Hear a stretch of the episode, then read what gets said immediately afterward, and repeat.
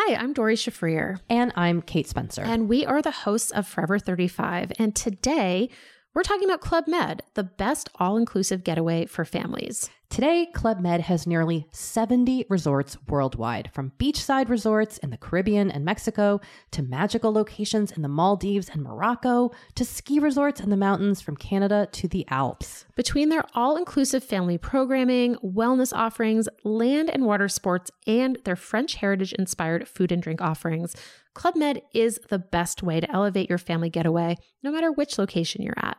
To learn more, visit clubmed.us.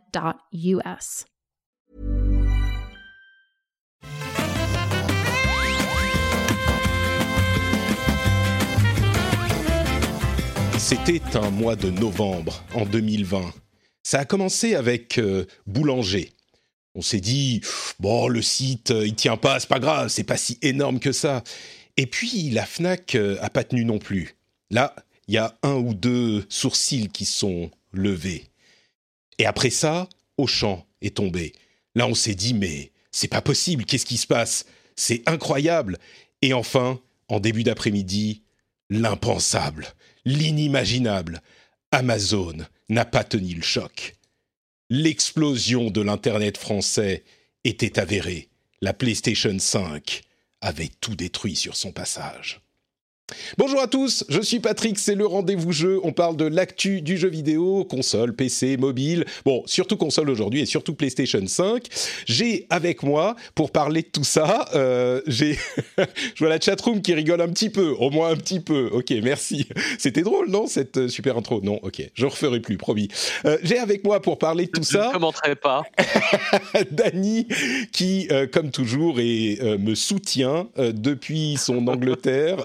Comment ça va, Dany euh, Très très bien, et toi? Enfin, je... moins bien que moi, j'imagine, mais je, on en parlera plus tard. J'ai l'impression, je crois savoir que tu as une PlayStation 5 à la maison, c'est ça? C'est peut-être possible. je ne te parle plus. Je me retourne plutôt du côté de Pris Priscilla. Ça va, Trinity T'es en forme? Eh ben, ça va très bien. Et moi, j'ai adoré ton intro, je dois dire. Ah, merci, voilà. merci. tu, tu, vois, il y en a qui ont une appréciation pour le talent dramatique. Tête, là. Il va prendre la grosse tête. Mais, tu vois. Ça a posé une ambiance et tout. Euh, moi, j'ai kiffé. Hein. Trinity, c'est quelqu'un de bien. Je suis sûr qu'elle a pas de PlayStation 5 poule, non plus. Pas de PlayStation ah bah... 5 non plus. T'es quelqu'un de normal, toi. Bien sûr, je vais te décevoir. Euh, bah si, j'en ai une et je l'ai même eu mais une semaine avant tout le monde. Mais qu'est-ce que c'est que cette histoire? Euh, Bon, euh, si c'est comme ça, je me barre. Euh, bon, ça va être compliqué de faire un podcast sans vous, donc on va dire qu'on va rester quand même. Et puis, j'ai j'ai beaucoup travaillé à, un truc qui va peut-être se produire dans quelques minutes, on va voir. Mais euh, j'espère que les choses pourraient bien se passer. On va voir. Euh, en attendant, on va donc commencer. Bon, je vais quand même remercier les auditeurs qui soutiennent l'émission sur Patreon et puis on va commencer en parlant de ce lancement qui est vraiment euh, assez inattendu. Même si on savait que la PlayStation 5 était populaire et qu'il y avait plein de gens qui voulaient la commander et qui n'avaient pas réussi à faire les précommandes, ce niveau de, d'activité sur les sites, c'était un petit peu surprenant. Mais avant ça, donc, les remerciements aux patriotes qui soutiennent l'émission. Nicolas Loubet, Mathieu, Maugin, euh, Maujoin Christophe, Phil, Benoît, Wood, Edgar Rosa, Guillaume Payot, Rivaillon, Murmaxon. non, mais il y en a qui mettent des noms. Enfin, c'est peut-être ton vrai nom, mais euh, non, c'est fait spécialement pour me faire euh, trébucher. Colonel Scudard et les producteurs, qu'on remercie tous les épisodes, Bazou42, Lancelot Davizard et Chulrac. Merci à vous tous de soutenir cette émission. Merci aussi à la chatroom d'être présente sur Twitch. Et si vous écoutez en euh, différé, bah en podcast normal, hein, sachez qu'on est sur Twitch, twitch.tv slash notepatrick. Euh, bah, tous les enregistrements se font sur Twitch désormais. Et c'est un moment fort sympathique qu'on partage ensemble. Alors, le premier sujet, je crois que c'est vraiment, même avant de parler de la PlayStation 5 elle-même, sur laquelle vous pourrez nous donner vos impressions, parce que vous, vous l'avez depuis quelque temps, contrairement aux gens normaux, euh, aux gens de la plèbe, aux gens qui ne sont pas des privilégiés, des nantis, euh, comme moi, eh bien, euh, il faut parler, oui, du lancement, parce que moi, j'étais debout tôt, enfin debout tôt parce qu'il y a mon fils qui m'a réveillé, mais en plus de ça, devant mon ordinateur, euh, aux différents horaires qui avaient été établis, que ce soit en Finlande, parce que moi je vis en Finlande, ou en France, pour faire des précommandes, et littéralement, moi, sur les sites finlandais, la seconde où elle était disponible, elle a immédiatement été euh, bah, plus disponible. J'étais dans une queue de 15 minutes et puis au bout de deux minutes dans la queue, ça disait vous êtes dans la queue pour accéder au site, mais des PlayStation 5, il n'y en a plus. Ok, d'accord, super. Euh, deuxième truc à 11h, pareil. Les euh, stocks à la FNAC, ils sont non seulement partis en deux secondes, mais le site a explosé, comme je le disais dans cette magnifique intro. Euh, J'ai également vu ça dans, sur les autres sites, que ça soit Boulanger, Cdiscount. Enfin, Cdiscount a peut-être un petit peu mieux tenu, mais même Amazon, alors Amazon, le site entier n'est pas tombé non plus, mais la page de la PlayStation 5 affichait des messages d'erreur pendant longtemps. Et même le site de la FNAC a a croulé sous la charge euh, pendant longtemps, pendant une demi-heure, une heure, il était euh, difficile d'accès. C'est vraiment la raison pour laquelle je le dis, c'est que c'est inattendu quoi. On sait que il y a beaucoup de gens qui veulent la PlayStation 5, mais on se disait que les sites allaient tenir parce qu'ils ont l'habitude de, de soldes, de, Black Friday, de produits beaucoup plus euh, importants qui attirent une population plus grande. Mais là, c'était euh, vraiment le, la bérésina absolument partout. Je ne sais pas si vous, ça vous choque autant que moi, mais euh, moi, je suis surpris, quoi. Ça me, ça me choque sans me choquer. Euh, moi, je vais. alors, ça n'a rien à voir, mais moi, je fais beaucoup de, de, concerts, notamment de métal et de festivals métal. Et j'ai l'habitude des sites qui crachent parce qu'il y a trop de gens qui viennent, en fait, se connecter en même temps. Et on est tellement sur. même si les sites sont habitués, c'est vrai que pour, pour Amazon, Fnac, c'est quand même un peu surprenant. Euh, mais on parle de euh, milliers, de milliers de personnes qui arrivent d'un coup, même quand il y a les soldes, euh, il n'y a pas forcément cette horaire précise où, ça va tomber, etc. C'est un peu plus, un peu plus étalé. Donc ça me choque sans me choquer. Elle est hyper attendue. Il y avait très peu de stock à la base dans les dans les premières précommandes. donc c'est pas c'est pas hyper étonnant. C'est pas hyper étonnant. Et les sites, en fait, ne sont pas faits pour ça. Euh, de manière générale, un site, il va même aussi gros soit-il, il est prévu pour une certaine euh, bande passante, on va dire. Mais euh, autant de monde comme ça, à une heure très précise, il y a très peu de sites qui tiennent, ou alors ils sont ils sont vraiment préparés là-dessus, comme justement quand j'achète des places de concert, les sites sont faits pour ça. Voilà. Mais moi, je suis surpris en fait. J'aurais j'aurais été de, ton avis jusqu'à ce que euh, Amazon euh, peine un petit peu. Euh, tous les autres sites, je me dis ok, c'est pas. Mais Amazon quand même, faut pas déconner. AWS, c'est l'infrastructure, c'est le backbone d'Internet. J'étais quand même étonné que même Amazon. Alors il n'est pas tombé le site bien sûr, mais il a eu des difficultés. Et là, je me suis dit, alors c'est peut-être, on va dire, ok, c'est les bots, c'est les gens qui, c'est les scalpers qui ont 10 comptes et machin. Mais il y a aussi une vraie demande. Sur les stocks, on ne sait pas exactement. Peut-être qu'on on parlera des stocks dans une seconde, mais Dany, toi, tu es dans l'e-commerce aussi avec Dell, ton, ton, employeur. Euh, donc, tu as peut-être l'habitude de voir comment ça se passe avec ces moments d'influence. Peut-être que tu peux estimer plus professionnellement que nous euh, si c'est surprenant ou pas que ça n'ait pas tenu. Qu'est-ce que tu en penses, toi, du coup, que tous, tous les sites soient tombés? Au vu des pénuries qui étaient annoncées, je pense que ça, se planifiait en fait. Et c'était clair qu'il allait avoir un surplus de demande. Et par exemple, moi, ce que je vois en termes d'infrastructure IT, etc., côté e-commerce chez nous, tu vois, finalement, on, par exemple, pour Black Friday, où on sait qu'à certains horaires, il va y avoir des pics d'affluence de demande, etc., on, a des outils et des systèmes informatiques qui sont là pour traiter les queues, Bien sûr, que le site plante pas, etc. Et ce qui est intéressant ou marrant là-dedans, c'est que finalement, enfin, tu vois, les, gros retailers, Fnac, Boulanger, etc., et pas soit des systèmes justement pour gérer ce, ce, flot de demandes, ou alors... Ah mais ils en avaient, c'est ça le pire. ils en avaient, tu vois, la, la, FNAC par exemple avait une page d'accueil, d'attente, euh, qui te mettait d'ailleurs un petit Tetris, c'était marrant, mais, euh, mais, mais c'était prévu, tu vois, ils avaient des systèmes de queue, et je suis sûr qu'ils ont augmenté leur infrastructure, au moins certains d'entre eux.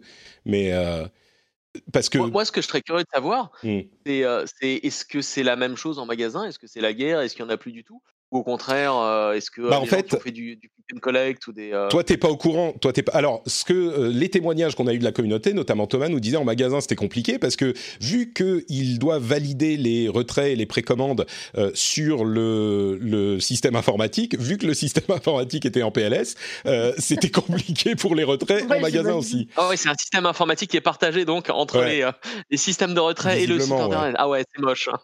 Donc, euh, bon, la grande question en fait, c'est est-ce que c'est parce qu'il y avait trop peu de stocks ou est-ce que c'est parce qu'il y avait trop de demandes? C'est peut-être un peu des deux. Mais au niveau des stocks, moi, j'ai pas eu d'informations contradictoires. Mais d'après ce que euh, il, avait été, d'après ce qui avait été annoncé par euh, euh, Sony ces dernières semaines, il y avait des stocks qui étaient, enfin des fabrications pour l'année 2020 de 19 millions d'unités. Et du coup, c'est alors attendez. Ah ah Elle est là Elle vient d'arriver. Merci mon cœur Merci mon amour Bonjour, salut mon ange Ciao ciao Bon, Ah bah, alors, qu'il y a le- le le retournement plus heureux de la de Terre situation, maintenant. retournement de situation. Écoutez, Bah voilà. je trouve que, alors d'abord, ma femme est quelqu'un d'extraordinaire. Euh, ensuite, euh, retournement. De... Écoutez, franchement, j'ai, je veux pas dire un mépris, mais euh, j'ai une considération assez basse pour ces gens de la plaise qui viennent nous polluer, de la plèbe, qui viennent nous polluer avec leurs préoccupations. J'ai pas de PlayStation 5, les sites ne tiennent pas. euh, franchement, on a d'autres choses à, à- à faire, on a d'autres choses. euh, Il y a d'autres choses plus importantes dans la vie, non Comme l'unboxing en temps réel sur le podcast. Il est déjà en train de l'ouvrir. Il est en train de sentir la manette et tout là. Je pense qu'il en peut alors- plus là. hein. Il a envie de faire une pause là. tu veux Alors, te laisse 10 minutes pour le temps vais- d'ouvrir la boîte je vais vous, je vais vous- alors, je veux même pas vous dire ce que j'ai dû faire pour la récupérer cette console. Euh, je sais même pas si elle va fonctionner. C'est pour vous dire à quel point ça a été périlleux. Euh, mais en plus de ça, je vais pas. Maintenant, on est en plein dans l'émission, donc je vais pas arrêter pour euh, la, brancher. On fera peut-être ça en after show après avec euh, avec tous les amis du, Discord. Euh, et donc on verra si elle fonctionne parce que je suis pas sûr. Et je ne l'ai pas payé euh, 2000 euros sur eBay. Je vous je vous rassure, c'est pas comme ça que ça s'est passé. Mais euh, D'ailleurs, si vous avez une idée de tout ce que j'ai dû faire pour l'avoir, euh, n'hésitez pas à venir me le dire en commentaire ou sur Twitter ou et pas de trucs salaces. Hein. C'est trop pas parce que ça me plaît pas. Bon, ça Non me plaît mais, pas. mais c'est trop facile. tout, mais pour, pour la petite histoire, moi je suis Ouais. au courant de ce que tu avais pour avoir la PS1 il y a, il y a une vingtaine d'années. Donc ouais, j'imagine à peu près. Attendez, je vais vérifier parce je que peux vous garantir que personne n'aura l'idée de ce qu'il est prêt à faire et le temps qu'il est prêt à passer pour avoir la console. il faudra qu'on ressorte les archives un jour. Euh, c'est c'est marrant parce que chaque euh, génération de consoles, j'ai des histoires incroyables. Pour la PS2, j'étais au Japon et euh, j'étais allé à Akihabara faire la queue. Avec euh, la PS1, c'était euh, des trucs, mais des, des tarifs monstrueux qu'on avait. D'ailleurs, Dany est associé à mon à mon histoire, hein, comme vous le savez, il est euh, dans mon dans ma vie depuis bien longtemps, Dany. Euh, la PS2, j'étais au Japon, surtout, on avait ah, été ah, faire la surtout queue. la, la avec- PS1, c'est le jour où tu m'as dit ça y est, j'en ai trouvé une. On passait nos journées au téléphone. hein. Ouais. J'en ai trouvé, il y a une boutique qui en a deux. Pff, on y allait direct. hein. Bon, alors, bref, ce qu'on disait, c'était euh, au moment où vous prendrez la parole, j'essaierai d'ouvrir le paquet pour voir si c'est vraiment ça, mais euh, le, le- et, et là, retournement de situation, c'est de euh, c'est des paquets de chips, exactement. là, c'est le carton qui est pas le carton de la console. Bref. euh, Qu'est-ce qui s'est passé Euh, Est-ce que c'était des questions de stock? Comme je le disais, Sony avait annoncé avoir 19 millions d'unités pour 2020, ce qui est beaucoup plus que pour la PS4. Et ils en ont vendu en précommande beaucoup plus que pour la PS4. Alors il y avait des conditions un petit peu différentes, etc. Mais il est il n'y a pas de raison de douter que euh, la PS5, il y a une demande beaucoup, beaucoup plus forte que sur la PS4, euh, peut-être à cause du confinement, peut-être parce que le jeu vidéo est plus populaire, peut-être parce que l'exci- l'excitation sur cette génération est plus importante, on ne sait pas. Mais euh, ce qui est clair, c'est que la demande est très, très, très élevée. Et, et bon, bah voilà, on va voir si ça continue. La Xbox est en rupture aussi un petit peu partout.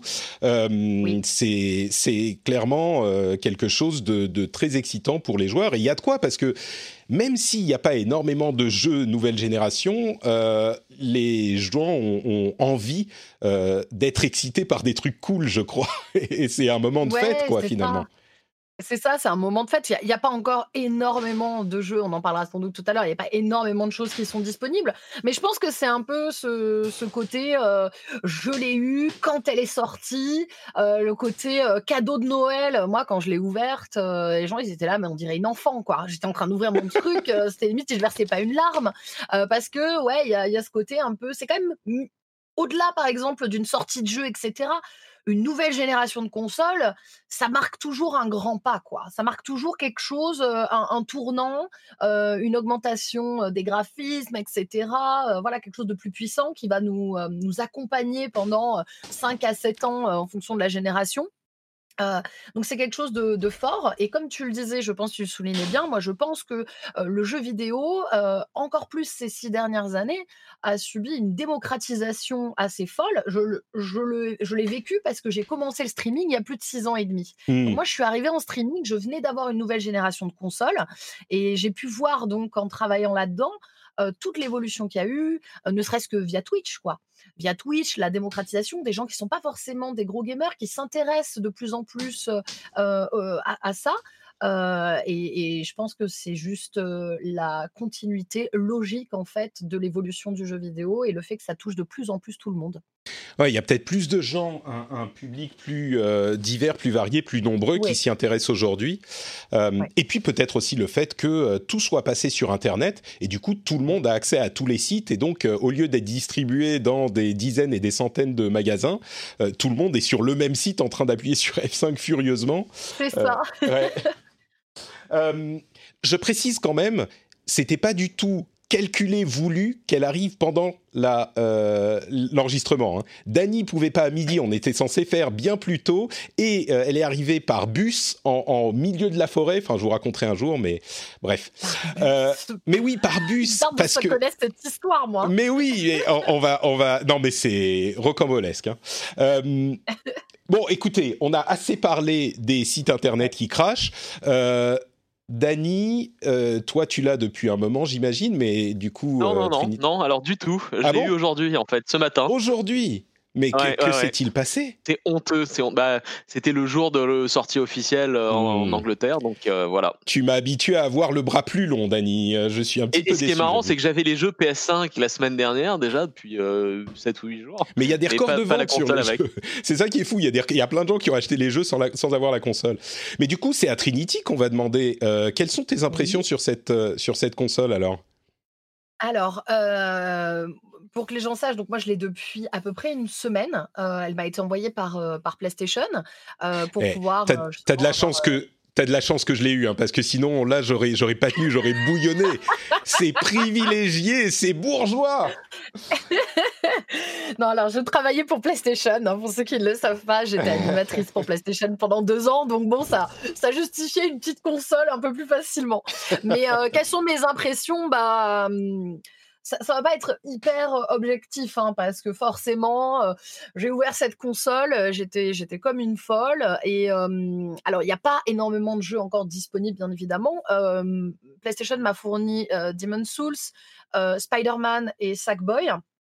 Euh, et j'ai aussi du coup le dernier Call of dessus. Donc là, à l'heure actuelle, je me suis un peu focus sur Demon's Souls, euh, le dernier Call of et aussi mon Assassin's Creed Valhalla que j'ai passé euh, dessus. Euh, et mon impression, bah, elle est juste excellente parce que moi, Demon's Souls, c'était vraiment la sortie que j'attendais avec la console. je suis très très fan de la série des Souls et ce remaster, vraiment, il me, il me chauffait, hein, si on peut dire ça comme ça.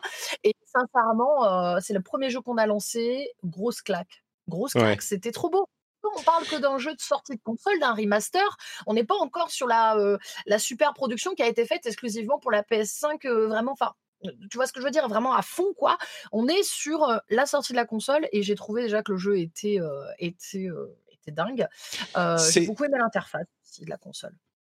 Bah, je vais revenir sur l'interface dans une seconde, mais euh, sur la question de Demon's Soul, c'est vrai qu'il y a énormément de gens pour qui c'est le jeu euh, de la PS5 euh, au lancement. Alors bon, il n'y a pas énormément de concurrence, donc je peux le comprendre, mais malgré tout, les impressions sont hyper positives sur le jeu. non seulement il est très fidèle à l'original, mais en plus il le sublime avec justement ces graphismes un petit peu surprenants de de un petit peu surprenants de, de next-gen, de premier début de next-gen qui fonctionnent, et, et, et, enfin qui fonctionnent, qui sont vraiment impressionnants.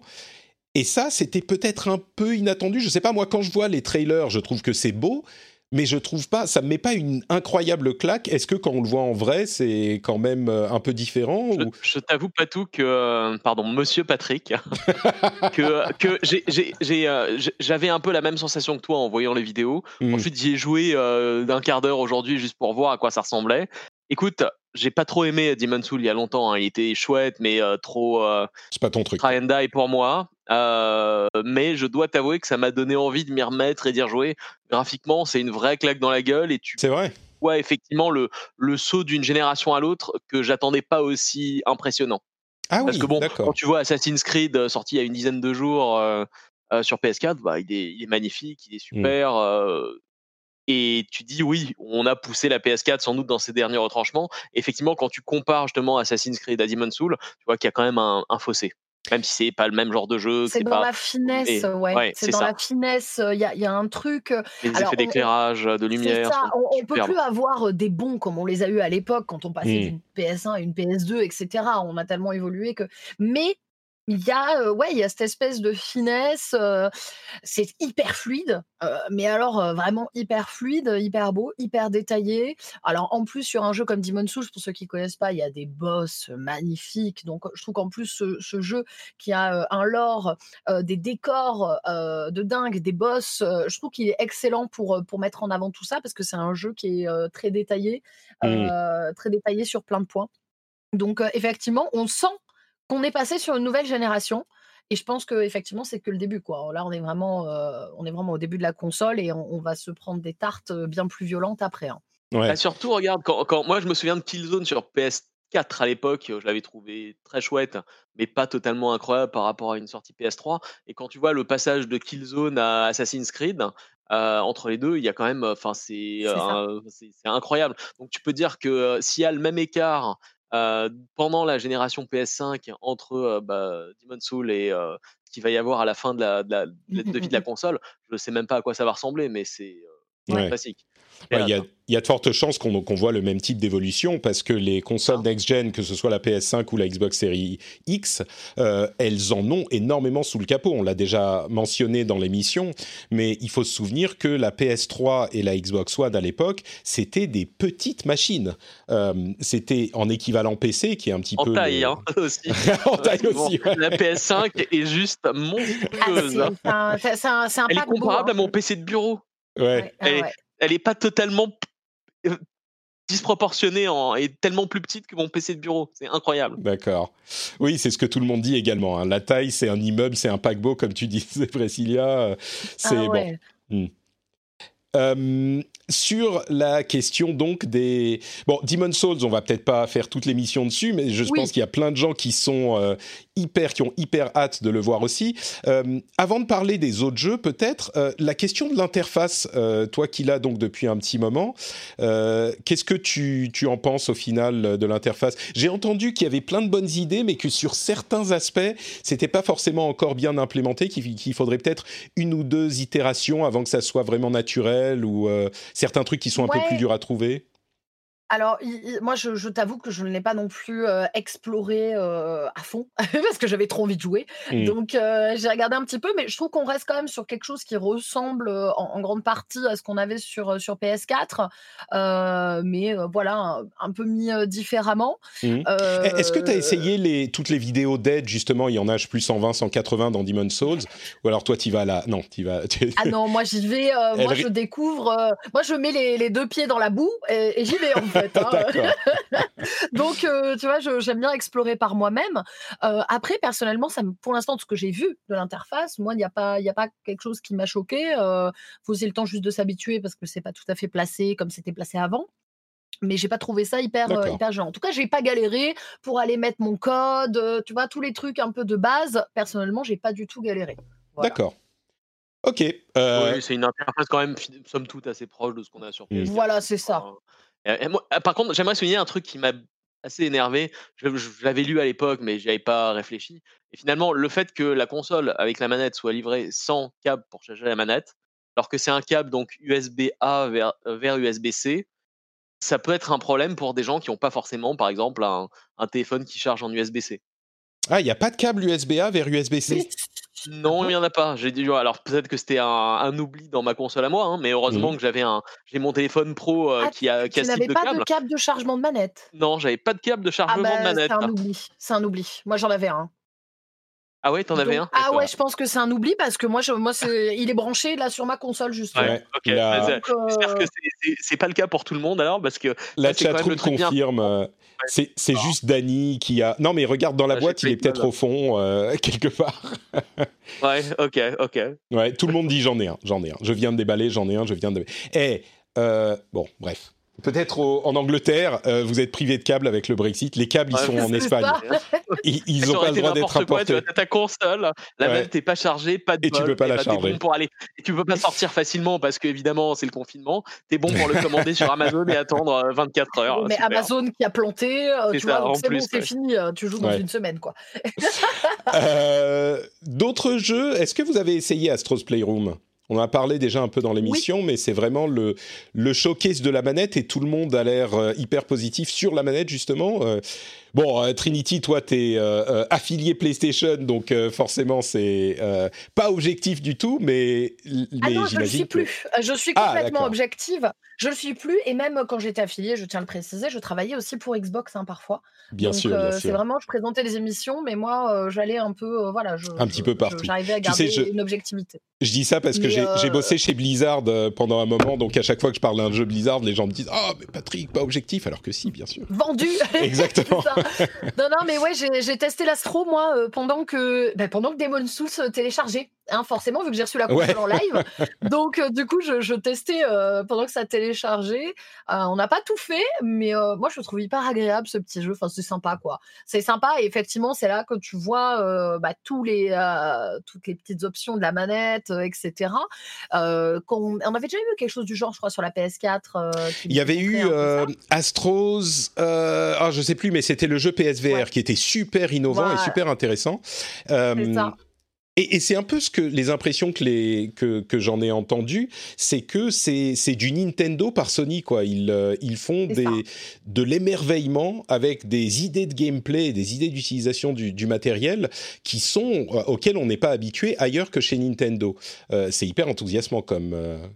C'est ça. Non, c'était super sympa. L'univers du jeu est sympa. Et effectivement, tu vois toutes les possibilités de la manette, qui est, euh, cela dit en passant, euh, parce que souvent on fait le comparatif entre les anciennes et les nouvelles, parce que moi j'ai aussi la Xbox et sensiblement la manette Xbox n'a pas changé. Mhm. La manette euh, PS, euh, PS, on voit qu'elle a, subi une, quand même un, un- un changement, un petit relooking, etc.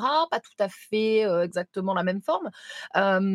Et, et on s'aperçoit aussi qu'elle est hyper sensible.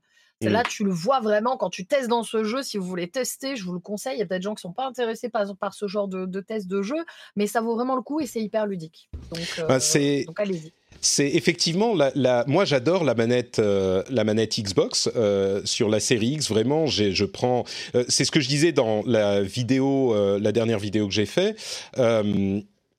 youtube.com slash notepatrick c'est pour moi ma manette préférée euh, de, toutes les consoles c'est-à-dire que quand je reprends la manette PS4 euh, la manette Xbox série X me manque beaucoup. Il y a une petite texture, il y a une, euh, juste le bon poids, il y a plein plein de choses. Elle est excellente. Mais la manette PlayStation 5, c'est là qu'on voit un petit peu le, la philosophie de génération. La manette PlayStation 5 a visiblement des nouveautés qui, pour une fois, c'est, ça tombe bien, pour une fois, sont vraiment fonctionnent et sont intéressantes avec euh, les, les gâchettes euh, adaptatives à résistance, euh, le feedback haptique qui fonctionne. et cet aspect génération est peut-être le point fort de la console à ce stade et dans le futur surtout parce qu'aujourd'hui les jeux sont plutôt euh, compatibles partout etc mais ces éléments font que bah, la PS5 est un petit peu différente de la PS4 là où la Xbox est dans la continuité de la précédente. Euh, ça sera très intéressant de suivre euh, pour voir comment ça ça évolue avec les années et la maîtrise des développeurs du, coup, euh, sur des jeux comme Call of Duty ou Assassin's Creed, euh, je sais pas, bon, Dany, t'as peut-être pas encore eu euh, assez de temps pour tester tout ça. mais les, nouvelles, les nouveaux jeux d'une part comment ils sont en version PlayStation 5. Euh, j'imagine que pour le coup, ça sera pas très différent de la version euh, PS4 ou enfin pardon de la version Xbox Series X. Euh, et aussi, est-ce que du coup la manette, puisqu'on parle de la manette, tire parti enfin, les jeux tirent parti de la manette. J'ai entendu que sur Assassin's Creed, ça marchait pas mal avec la résistance des gâchettes, ce genre de choses. Trinity, je sais pas si tu as eu l'occasion de tester ça. Alors, euh, moi, Assassin's Creed, je viens de faire le portage, euh, sur la PS5, c'est-à-dire que j'ai pu transférer mon jeu de PS4 à PS5 avec mmh le fameux pack HD. Donc je n'ai pas encore pu le tester. Euh, moi, j'ai pu tester, Call of, et effectivement, étant à la base, une grosse, joueuse de FPS à l'époque, c'est vrai que moi, j'avais toujours une préférence quand même pour la manette Xbox que je trouvais, beaucoup plus, beaucoup plus maniable, au niveau des gâchettes etc. Mmh et avec la symétrique aussi, euh, il y, a, y, a, effectivement. Euh, Exactement. Mm. Symétrie. Euh, voilà, au niveau des. Alors, il y a toujours la, même symétrie au niveau de la, manette PS5, mais par contre, effectivement, les gâchettes, elles, sont beaucoup mieux, elles sont plus grosses. Enfin, les, que ce soit les gâchettes d'ailleurs, les, les, R1, L1 ou, ou, les, ou celles derrière, hein, elles, sont, elles sont plus grosses et elles sont beaucoup plus adaptées. surtout, je pense aux joueurs de FPS, ils vont beaucoup plus apprécier cette manette-là que la précédente. Mais la question des, de la résistance des gâchettes, ça, t'as pas. C'est vrai qu'elles sont. Bon, là, je la, je la, prends dans les mains en direct. Elle est beaucoup plus lourde que la PS4 et on l'a vachement ouais. mieux dans les mains. elle est moins anguleuse en fait, elle est plus en courbe. Mais la résistance des, des manettes, ça te, c'est pas utilisé dans, dans, Call of Duty? C'était surtout ça qui m'intéressait. Bah, tu sais que j'y ai même pas fait attention.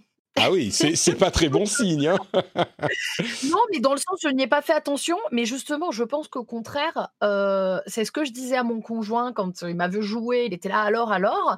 Et il m'a demandé pour la manette. Et je lui ai dit, bah, tu sais quoi euh, Justement, moi, la manette de de, de, play pour les FPS, mmh, en général, il y a toujours un truc qui ne va pas. Tu vois, je préfère oui, parce que tu es plutôt Xbox, ouais. Mmh. Euh, au niveau des FPS, oui. Euh, et en fait, bah, je lui ai dit, bah là, tu vois, je ne, j'ai pas cette sensation bizarre qu'il me manque un truc.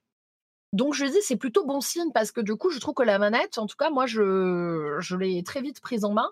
Euh, j'ai pas capté le truc de la résistance et tout, mais euh, tu vois je suis allée sur Call of, j'avais pas joué depuis super longtemps en FPS, je suis arrivée sur la PS5 avec la nouvelle manette, c'est passé euh, c'est passé crème direct. Hein. D'accord. Et du coup voilà. le jeu. Mais la résistance, pas d'infos quoi. D'accord. Ok. Et le jeu lui-même, euh, sympa, c'est un petit peu... Euh, bon, toi, tu as l'air d'être euh, une adepte c'est ce qu'on lui reproche parfois, c'est de faire euh, la même chose tous les ans. Moi, j'avoue que l'année dernière, c'était particulièrement réussi. J'avais beaucoup aimé le Modern Warfare de l'année dernière euh, et les graphismes absolument fous déjà sur PS4 à l'époque. Euh, Qu'en est-il de celui-ci du du Black Ops Alors, Cold War? Moi personnellement, euh, Call of, en fait, euh, j'étais une adepte, mais il y a très longtemps, à l'époque de Black Ops 1, et euh, effectivement, moi, j'ai assez, j'ai lâché après parce que je trouvais que c'était trop disparate. Il y avait des, ça ne me correspondait plus. et celui de la, le, le dernier juste avant, j'avais un petit peu retouché. J'avais trouvé ça effectivement plutôt, plutôt sympa. Mais il faut savoir que moi, je suis une joueuse de Battlefield à la base, hein, donc. ah, voilà. d'accord, tout s'explique, tout s'explique. Voilà. Et, et, et là, celui-ci, sincèrement, là, j'ai surtout joué, j'ai fait un petit peu de mode en ligne, mais j'ai surtout joué au mode zombie parce que ah je oui. suis une fan du mode zombie. Et alors, pour ceux euh, qui aimaient le mode zombie, mais alors foncez, le mode zombie est excellentissime. Euh, le jeu est très beau. Euh, alors, j'ai moins pris une claque, par exemple, qu'avec le Demon Souls, hein, soyons mmh. d'accord. mais le jeu est très beau, le gameplay est excellent. mais après, ça, c'est pareil sur Call of, j'ai remarqué, il euh, y a un peu les gens, vu qu'il y a plusieurs studios qui les développent en fonction du jeu, il euh, y a des gens qui sont plus partisans des Black Ops, des gens qui sont plus partisans des Modern Warfare, et moi personnellement, le gameplay Modern Warfare, je l'aime moins. Je suis ah plus oui. gameplay Black Ops. D'accord. Donc forcément, celui-là me plaît un petit peu plus. Euh, et, et, là, par exemple, tout à l'heure, je vais jouer aux zombies, quoi. plus qu'au mode en ligne, hein, faut le faire. Hein, mais moi, je, le zombie, je le trouve trop bon. D'accord. Écoute, euh, ça a l'air plutôt positif tout ça. Euh, Qu'est-ce qui reste dont on n'a pas parlé? Assassin's Creed Valhalla, moi j'y ai joué un peu. On est concentré sur la next gen, donc peut-être qu'on va euh, parler de ces jeux-là. Il y a Destiny 2, Assassin's Creed Valhalla, dont on parlera peut-être euh, quand j'irai jouer un petit peu plus. Mais les deux, vraiment très bons dans la continuité de ce qu'on avait avant. Destiny 2, évidemment, c'est toujours du Destiny, mais plutôt une extension réussie, je trouve, dans la partie narrative et puis incluse dans le Game Pass. Donc, comme je le disais la semaine dernière, faut pas se priver. C'est une super expérience. Euh, de l'autre côté, il y a Assassin's Creed que j'ai pris sur PS4 et je suis curieux de voir ce qu'il donne sur PS5. Mais c'est un petit peu plus dur. Euh, J'étais, comme les auditeurs le savent, un grand, grand, grand fan de Odyssey l'année dernière, enfin il y a deux ans. Et là, c'est, disons que euh, tous les ingrédients y sont, mais je suis pas encore sûr que la sauce prenne. Il y a quelque chose de euh, d'incertain dans celui-là. Il y a du fun certainement. Il y a des idées hyper intéressantes. C'est presque, euh, alors c'est c'est c'est comment dire, on, on, dit ça à toutes les sauces, mais c'est un petit peu Breath of the Wild 2 dans la manière dont on explore les éléments euh, de la carte, parce qu'il n'y a pas d'icônes, enfin il y a des icônes, mais on ne sait pas ce qu'on va vraiment ce qu'on va y trouver. C'est un petit peu plus libre, comme le disait euh, la semaine dernière. Et puis il y a des éléments de Dark Souls avec le combat déjà qui avait été un petit peu initié dans les épisodes, les deux épisodes précédents, mais là qui sont encore plus euh, euh, présents avec des timings qui sont plus alors c'est pas Dark Souls hein, mais euh, plus importants que dans les Assassin's Creed de l'époque. Mais Odyssey c'était un fun immédiat. Qu'il était facile de comment dire on, rentrait dessus et c'était un parc d'attractions tout de suite. Et on avait on s'amusait tout de suite. Si c'est notre truc on extrayait le fun tout de suite. Là j'ai l'impression que c'est un petit peu moins le cas. Donc euh, ça veut pas dire que je l'aime pas. J'y ai passé déjà un bon nombre d'heures et j'y prends du plaisir. J'aime bien. Mais je me demande si c'est pas un peu plus je me demande si ça va me tenir sur les 100 heures que j'ai passé sur euh, Odyssey quoi Ouais. Tu, du coup, tu es, resté euh, dans la première zone pour l'instant ou tu as quand même avancé Non, je suis sorti, je suis sorti. En fait, c'est marrant parce que l'un des trucs qui me faisait jouer à, euh, à, à Odyssey, c'était les décors qui étaient magnifiques, et l'été euh, ouais. en, en, Grèce, etc. Et moi, je suis en Finlande, il fait gris tout le temps, le soleil se lève maintenant à genre 9h et il se couche à 3h30, c'est infernal. Et donc, la Norvège avec les étendues enneigées, il y a plein de gens, j'ai entendu, j'ai entendu, lu et regardé des reviews les gens disent oh les étendues enneigées, le blanc partout, c'est tellement beau. Moi je dis mais je veux du soleil les gars. Vois tous les jours. Exactement. je ben, moi je me suis fait la, fait de la réflexion parce que je, je, je j'aime beaucoup. Euh, on, on, voit pas, il y en a, mais on voit pas tant que ça euh, côté open world, tout enneigé, etc. Donc personnellement, j'ai vraiment adoré. Mais moi, ce qui m'a fait kiffer, sans spoiler, il hein, n'y a pas de spoil, les amis, mais euh, le moment où on arrive en Angleterre, j'ai mmh. trouvé ça trop beau. ah ouais. Et après, je pense qu'aussi, il faut avoir. Je, je, pense que hum, Assassin's Creed, il y a un truc c'est aussi l'affinité que tu vas avoir avec l'univers qui est présenté. Moi, je me suis aperçu qu'en fonction de l'affinité que j'avais, euh, le jeu, je le kiffais plus ou moins. Et là, je suis complètement euh, fan de mythologie nordique, de vikings. Donc moi, j'ai plongé dans l'histoire directement. Même si c'était un petit peu plus long qu'un Odyssey ou quoi, à se mettre en jambes, euh, un peu différent. j'aime tellement, j'aime tellement cet univers-là que j'adore, quoi, perso. Je comprends tout à fait, ouais. Et c'est vrai que ça joue énormément, tu as, complètement raison. Euh, c'est un des trucs qui me motive à continuer. Et c'est vrai que l'arrivée en Angleterre... mais c'est les, ouais. les, les, grandes étendues euh, avec les, les plaines et les montagnes euh, en automne, avec les couleurs d'automne et les arbres qui sont ah, tellement ouais. détaillés, c'est complètement... Le, le niveau de performance qu'on atteint avec cette génération de consoles, mais c'est vraiment de la folie. On regarde. Alors, c'est pas complètement fou par rapport à Odyssey l'année dernière, mais quand même en tant que jeu, euh, c'est clairement on, ça, ça, nous en met ouais. plein les mirettes. Quoi. Ouais, je suis d'accord. Dany, tu es bien silencieux depuis tout à l'heure. Est-ce que tu as des choses à ajouter sur, euh, sur la PS5 et sur euh, Assassin's Creed ou d'autres jeux? Euh, bon, Destiny 2, j'ai pas essayé. Call of, euh, il faudra que je le télécharge sur la PS5 maintenant que je l'ai pour essayer. J'ai pas encore vu. Euh, Donc, tu as réservé Assassin's Creed, 450 gigas sur la console pour, euh, pour Call Voilà, of, ouais, hein. pour l'essayer euh, une heure ou deux et le ça. virer en- ensuite. hein. Euh, mais et Assassin's Creed, oui, je suis, je suis- je suis- en fait, mon ressenti est assez proche du tien, en fait. Et je sais pas pourquoi, mais pour l'instant, il y a un truc qui m'a plus fait accrocher côté Odyssey. Et Hmm. moi, pourtant, hein, tu vois, je, bah, j'adore l'univers euh, viking. euh, même si j'aime bien aussi l'ambiance euh, grecque et j'ai bien aimé aussi celui d'avant euh, en Égypte antique. Mais je sais pas, il y, a ouais. un- il y a un truc que sur lequel j'arrive pas à mettre le doigt qui fait que j'accroche un peu moins, je suis moins motivé pour me dire oh mais qu'est-ce qui va se passer, c'est dingue. Je sais pas, peut-être que c'est ton implication dans le scénario ou la façon dont, dont, dont tout est amené et mis en place euh, est peut-être un peu moins immersive, je sais pas. Ouais, c'est c'est compliqué hein, de mettre le doigt dessus. Moi aussi, je suis, je Ouais. suis exactement dans ta situation. Euh, tout y est. C'est pour ça que je dis, le- il y a une checklist des ingrédients qui fonctionnent, qui, qui sont bons. Et c'est pas que, je suis sûr qu'il y a des gens qui vont entendre ça et qui n'apprécient pas les, les Assassin's Creed à la base et qui veulent euh, hater le truc euh, pa- par principe et qui vont dire ah bah voilà donc il est pourri. Non, c'est pas du tout ça. C'est pas que je, le- je m'embête ou que j'aime pas. C'est juste que ça prend moins bien ou moins vite que Odyssey à ce stade. Et, et- mais pourtant j'ai envie de continuer. J'y passe du, du bon temps donc euh, je sais pas. Tu, tu pardon tu acquiesçais euh, Trinity. J'ai j'ai continué à parler. Non, oui, oui, non, j'ai acquiescé. euh, j'ai j'ai écouté vos, euh, vos, vos arguments. Je, je vois à peu près ce que vous voulez dire, un Mm. peu euh, par rapport à l'histoire. Mais c'est vrai que moi, je ne l'ai pas forcément ressenti. Ça a été un peu l'effet inverse. Après, je pense que c'est une question, tu vois, effectivement, de sensibilité, de affinité. Parce que moi, ça me fait l'effet inverse. euh, justement, moi, Assassin's Creed, j'avais un peu. euh, avec Origins, j'étais un peu revenu. Mais avant, j'avais quand même un peu lâché. hein, euh, Ça. Mm. Ah, je suis peu, euh, totalement d'accord avec toi. Moi, Ouais, ouais. c'est Origins en fait qui m'a fait réessayer, me remettre dedans.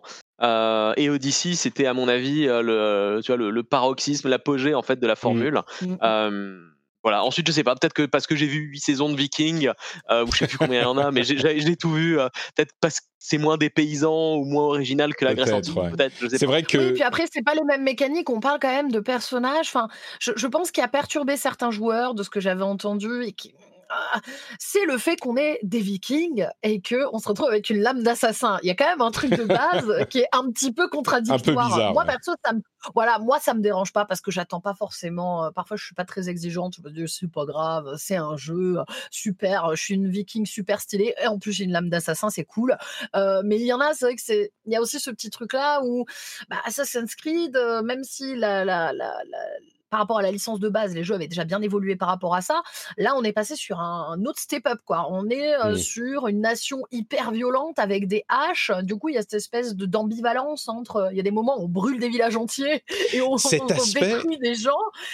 D'ailleurs, je t'avoue que il a fallu un moment que je me, que je me, comment dire, euh, que je réfléchisse à ce que j'étais en train de faire. Les premiers raids que tu fais, on en a tous entendu parler de cette, euh, de cette mécanique de raid, mais c'est marrant parce que ça te remet vraiment dans le contexte ou ça te met dans le, le, le- la tête la manière dont ça se passait. Alors évidemment, c'est un jeu vidéo, mais tu as une abbaye qui est tranquille, qui a rien demandé à personne, et ton personnage qui se dit Oh, allez les gars, on va aller faire un raid, on va aller tous les tuer. Et tu débarques et tu viens en hurlant. Bon, dans les, dans les fêtes, là, à ce stade du jeu, on est encore genre 15 dans notre raid et c'est pas l'impression d'invasion incroyable que j'aurais espéré. C'est un peu, on est 15 et puis nous, euh, le joueur, on va d'un groupe à l'autre et puis on tape à un contre un. C'est- je trouve qu'à ce stade, c'est moins réussi même que les combats euh, qu'il y avait dans Assassin's Creed Odyssey où c'était deux, deux, entre guillemets, armés l'une contre l'autre. Mais sur le principe du raid, ça fait un peu bizarre. T'as la- l'abbaye dans ce décor euh, magnifique, idéal, euh, super bien rendu, qui est tranquille. Et toi, tu dis, allez, on va faire un raid. Et tu vas et tu tues tout le monde et tu prends leur Ah, truc. C'est un peu. Et là, tu t'aperçois que t'es un vrai viking, quoi. Ouais, c'est ça. Non, mais exactement. T'arrives, tu veux juste euh, prendre de l'or, quoi, euh, et c'est tout. C'était, c'était intéressant. Bon, écoutez, euh, je crois qu'on a fait un petit peu le tour. Comme je le disais, dans les, dans les semaines à venir, on reviendra euh, un petit peu plus longuement sur chacun des jeux, mais aujourd'hui, on a pas mal de choses à couvrir. Euh, je vais juste dire un tout petit mot sur Hyrule Warriors, l'ère du fléau, le jeu donc qui sort demain sur euh, Nintendo Switch.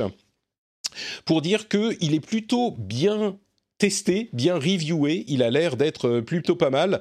Euh, on essaiera d'en parler la semaine prochaine. Ça fait vraiment énormément de choses qu'il faut couvrir. Hein. Euh, ces, ces, moments-ci. Et puis, il y a même d'autres jeux qui vont encore arriver. je ne les mentionne pas. Mais ouais, c'est l'avalanche, le déluge qu'on attendait. Et bah là, voilà, il est en train d'arriver, quoi. Euh, alors, je voudrais faire une toute petite pause pour vous parler de quoi De Patreon. Et puis ensuite, on va continuer avec euh, les news euh, comme d'habitude. Et Patreon, c'est quoi? Pour ceux qui ne le savent pas, c'est le moyen de soutenir l'émission. C'est un soutien financier bah, direct à l'émission en, euh, que vous choisissez. Vous allez sur patreon.com slash rdvjeux et vous décidez si vous donnez 1 euro, 2 euros, 3 euros, ce que vous voulez. Vous choisissez euh, quand vous vous arrêtez. Vous pouvez vraiment, vous avez le contrôle entier. Et euh, si vous appréciez l'émission, si vous trouvez que vous passez un bon moment quand l'émission arrive sur votre app de podcast, vous dites ah cool, là ça va être sympa de d'écouter ça. Et eh ben peut-être que ça veut dire que l'émission a une certaine valeur pour vous, que vous seriez un peu tristoun si elle n'était pas disponible cette semaine, si vous dites ah merde, j'ai pas mon, petit rendez-vous jeu, eh ben si c'est le cas, peut-être considérer euh, l'idée de la soutenir financièrement. Parce que non seulement vous deviendrez un élément actif de cette émission et vous serez euh, parmi ceux qui lui permettent d'exister et ça c'est une fierté évidemment qui n'a pas de prix je pense. Mais en plus de ça il y a des bonus sympas comme le fait d'avoir accès à un flux privé où vous avez des contenus bonus, des émissions sans pub, les timecodes pour passer d'une section à l'autre euh, s'il y a une section qui vous intéresse moins, etc. etc. Donc euh, allez y jeter un coup d'œil, patreon.com slash rdvjeux, et le lien est dans les notes de l'émission. Vous pouvez le faire de votre mobile tout de suite, ou alors euh, quand vous rentrez chez vous, quand vous mettez les clés dans le petit bol et que vous enlevez vos chaussures, vous dites « Ah, ça fait cling dans le bol !» Patrick, Cling Patrick, c'est le moyen mnémotechnique pour vous souvenir que patreon.com slash rdvjeux est un site à visiter. Je vous remercie tous et je remercie tout particulièrement ceux qui soutiennent déjà l'émission, auxquels j'envoie ce bisou spécial. Ready to pop the question? The jewelers at BlueNile.com have got sparkle down to a science with beautiful lab-grown diamonds worthy of your most brilliant moments. Their lab grown diamonds are independently graded and guaranteed identical to natural diamonds, and they're ready to ship to your door. Go to Bluenile.com and use promo code LISTEN to get $50 off your purchase of $500 or more. That's code LISTEN at Bluenile.com for $50 off. Bluenile.com code LISTEN.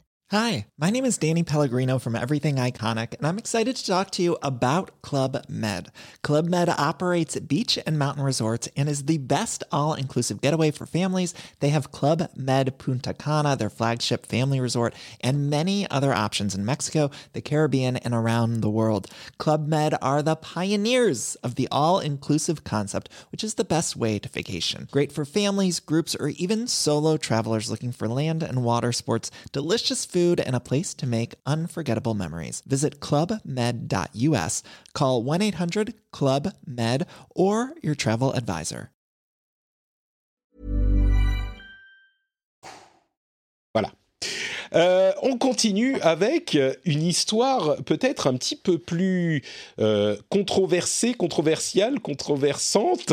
C'est cette histoire de euh, Twitch versus le DMCA. Alors, Qu'est-ce qui s'est passé? Il y a quelques semaines ou quelques mois déjà, Twitch a commencé à recevoir des centaines d'avis d'IMCA, c'est-à-dire des avis d'ayant droit de la musique, euh, qui leur demandent de supprimer du contenu qui est disponible sur leur plateforme pour euh, enfreint, pour qui ont parce qu'ils ont ils, ont enfreint euh, au copyright, au droit d'auteur, en utilisant donc de la musique dans les vidéos.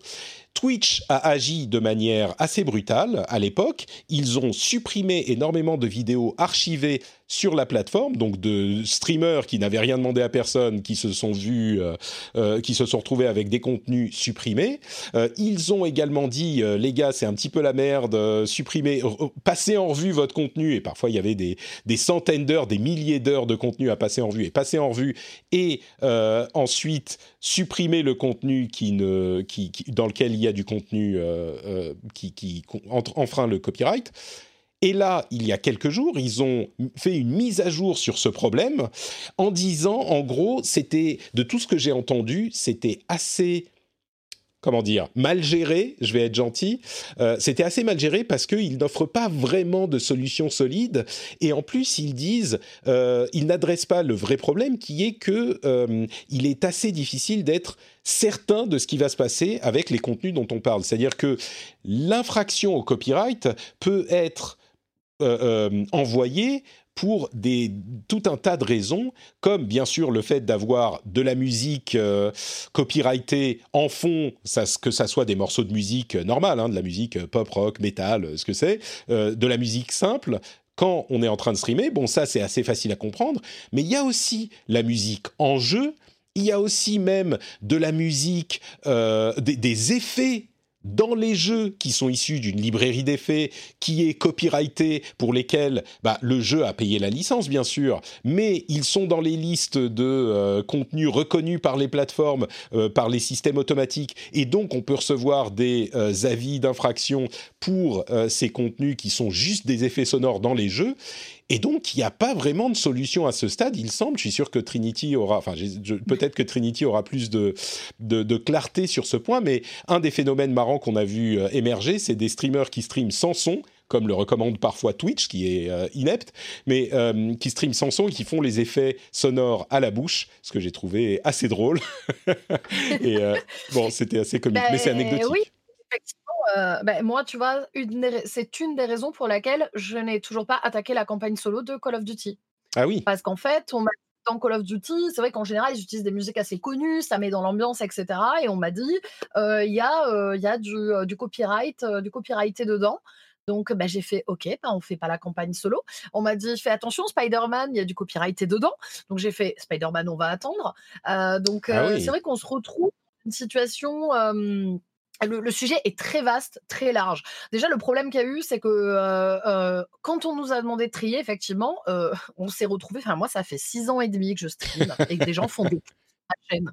Donc, je ne sais pas comment cette personne a fait. Il y a quelqu'un de ma communauté qui, sans que je lui demande rien, a trié absolument tous mes clips pour trouver mmh. tous les clips avec musique copyrightée dessus. T'en as combien des clips euh, à la louche hein? À la louche, j'en avais des centaines.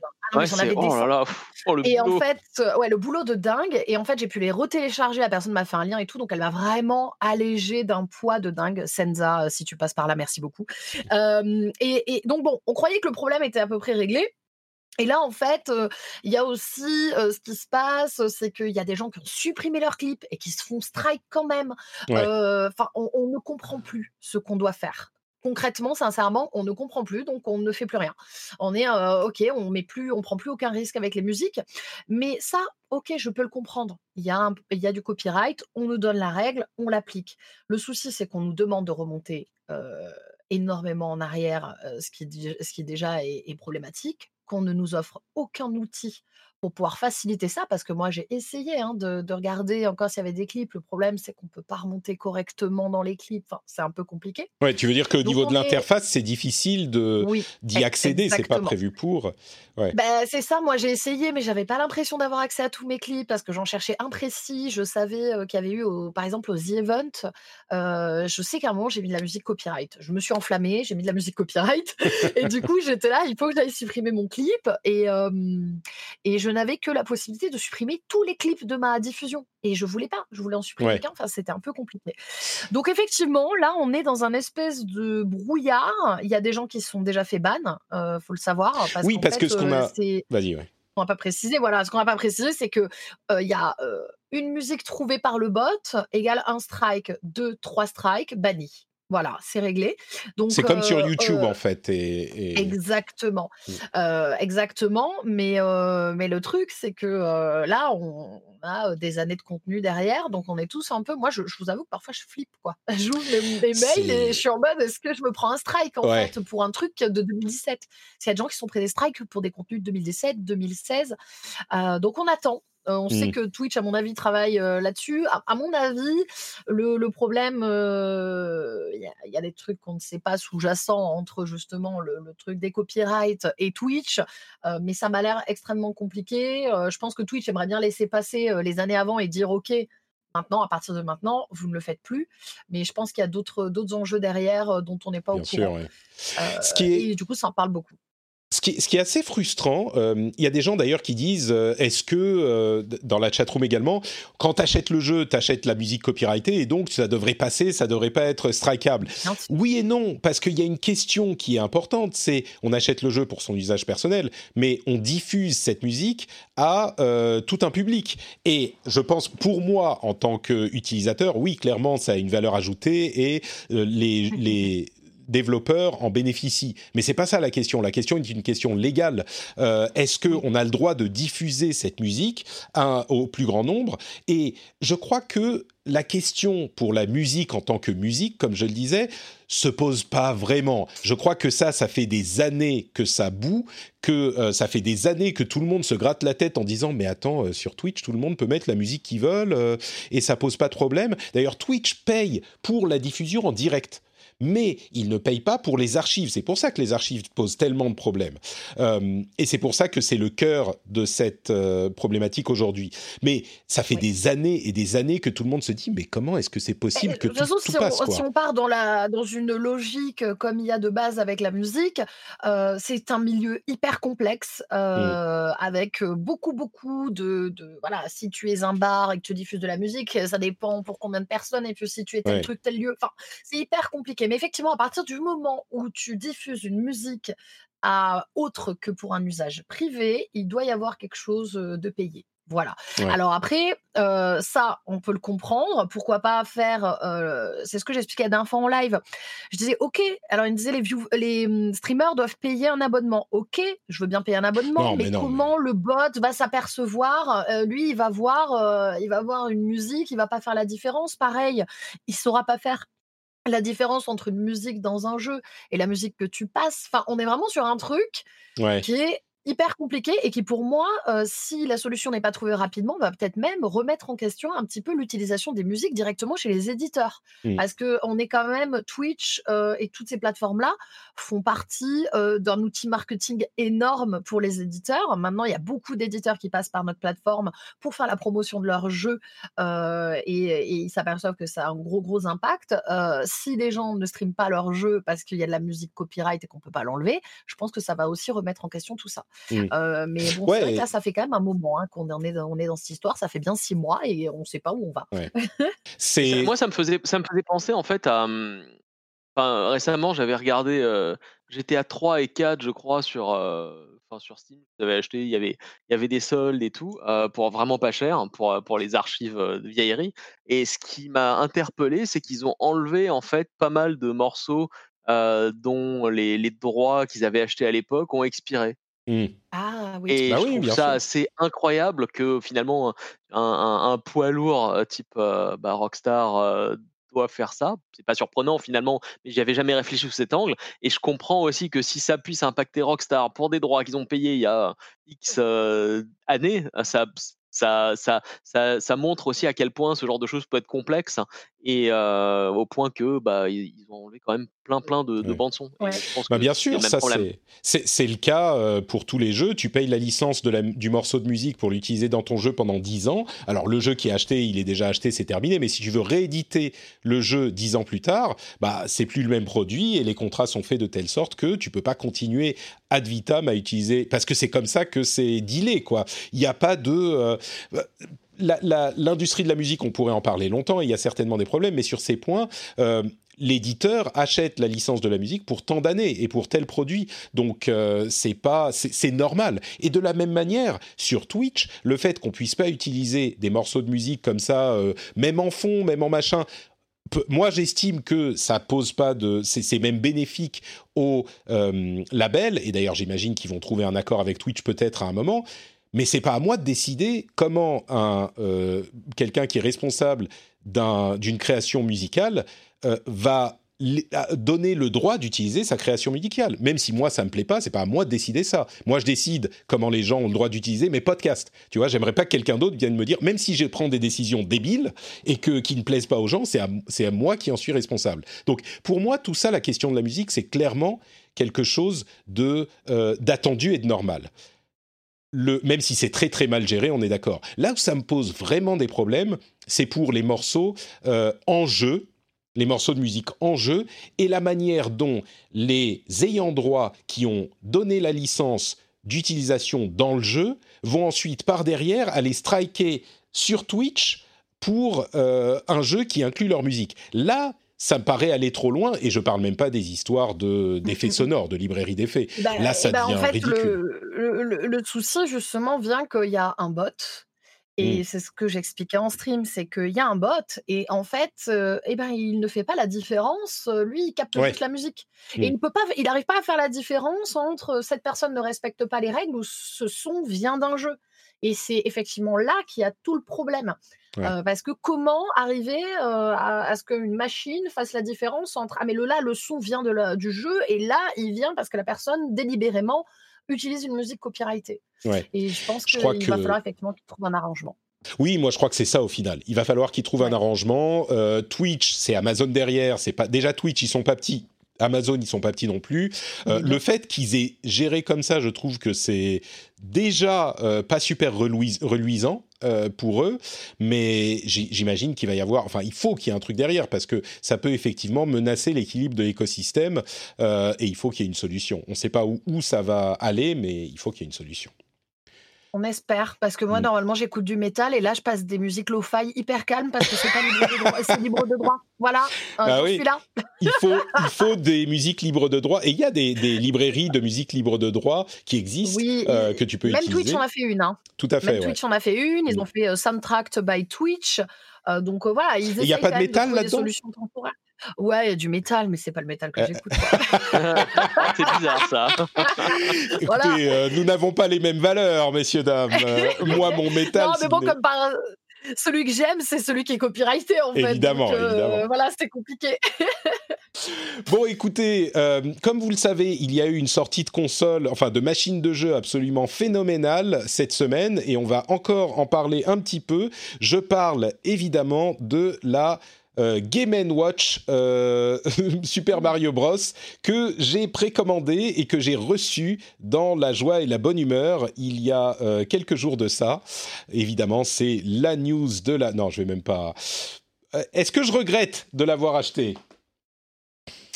Possiblement. Euh, c'est mignon, la Game Watch, elle fonctionne bien, c'est un petit Mario euh, portable. En fait, je crois que ce que je vais faire, c'est que je vais peut-être à un moment euh, la filer à mon fils, parce que c'est une machine électronique avec laquelle il pourra s'amuser quand il sera un petit peu plus âgé, et ne pas venir me bousiller tous les settings de mon téléphone et m'effacer des apps. Avec ça, au moins, il est tranquille. Je vais Il peut-être faire ça. Quand même, Mar- il est chaud Mario, hein. il, va, il, va, il va ramer. Hein. Eh, tu sais, tu sais de qui tu parles. Tu parles du fils Il de il Patrick tire Béja, son là. père sans doute, alors c'est pour ça que je Tu, hein. l'as payé, euh, tu l'as payé combien par curiosité J'avais pas vu le. Euh, il était, alors c'est en Finlande, donc c'est plus cher. Je crois qu'il est à 50 euros euh, un peu partout. En Finlande, il était à 70, je crois, quelque chose comme ça. C'est un petit, c'est un petit jouet marrant, c'est hommage, c'est, c'est presque pour l'exposer quoi. Et ça fonctionne Oui, très bien. hein. Ouais, c'est ça. hein, Parce que je, je suis pas sûr que beaucoup de gens vont y jouer euh, 40 heures pour, euh, pour faire ça. les, euh, tous les niveaux, tous les jeux. euh. Et il y a un jeu euh, type, euh, type euh, Game Watch de l'époque avec Mario qui doit attraper des balles. C'est mignon. Bon, moi, je, je suis tellement âgé que je les ai connus pour de vrai ces, ces, jeux-là. Donc, Moi, je les ai vus comme musée.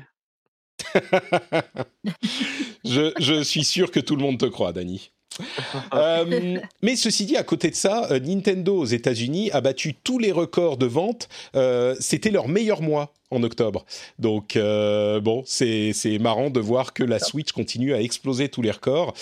C'est marrant parce que vraiment, pour, on le dit parfois, et je pense qu'il y a plein de gens qui le répètent, et nous on le dit depuis un moment, mais cette année, c'est une année incroyable pour les joueurs de jeux vidéo. En dehors du fait que les joueurs, les, pardon, les, les joueurs jouent beaucoup à cause du Covid. Bon, ça c'est une chose. En dehors du fait que les jeux eux-mêmes soient euh, populaires euh, et qu'il y ait plein de jeux intéressants cette année, et on va y revenir d'ailleurs dans une seconde, il y a des propositions et des évolutions qui sont folles dans tous les domaines et il y a que du positif. Il y a que du positif partout. Les consoles, on en a parlé, il y a deux propositions super différentes et intéressantes avec essentiellement le Game Pass d'une part et puis la PlayStation 5 qui fait des choses innovantes de, l'autre côté. La Switch, évidemment, euh, une merveille qui continue d'être une merveille alors qu'on ne l'attendait pas forcément euh, avant la sortie. Le PC, on a eu les nouvelles cartes graphiques qui font un bond euh, en avant avec les processeurs AMD qui font un bond en avant aussi. Le streaming qui commence à arriver. enfin, je sais pas, c'est du merveilleux partout. Alors, je sais qu'il y a des problèmes dans le monde, mais si on se concentre sur les jeux vidéo, c'est incroyable. c'est l'une des ça fait des années qu'on dit c'est l'une des meilleures années du jeu vidéo, et là, ça continue à se confirmer. Quoi. Moi, je suis émerveillé. Oui, et puis en plus, il y a Cyberpunk bientôt. Alors justement, Cyberpunk. Tu veux, dire, en 2021, euh, probablement pour les fêtes hein. Dani ne jinx rien. Euh, on a eu justement d'ailleurs une comparaison entre la Xbox One X et la Xbox Series X dans le dernier euh, Night City Wire euh, de, de, de, CD Projekt Red. je ne sais pas si vous avez eu le temps de regarder la vidéo qui compare les versions One X et Series X. C'est c'est plus beau sur Series X, mais c'est une version j'ai pas réussi à comprendre si c'était vraiment la version avec le patch qui va arriver dans, euh, quelques, dans un mois ou deux, en 2021, peut-être un peu plus tard, ou si c'était vraiment juste la version qu'on va avoir quand on va le mettre dans la console euh, dans deux semaines. Mais je trouve que oui, il y a du ray tracing, mais c'est un petit peu, je sais plus si c'est JK ou je sais plus qui le disait dans l'émission, le ray tracing, c'est un peu le truc qui te paraît normal quand tu l'as sous les yeux, mais quand on te l'enlève, c'est là que tu dis, c'est comme le 60 euh, FPS, le 60 Hz, enfin le 60 images secondes.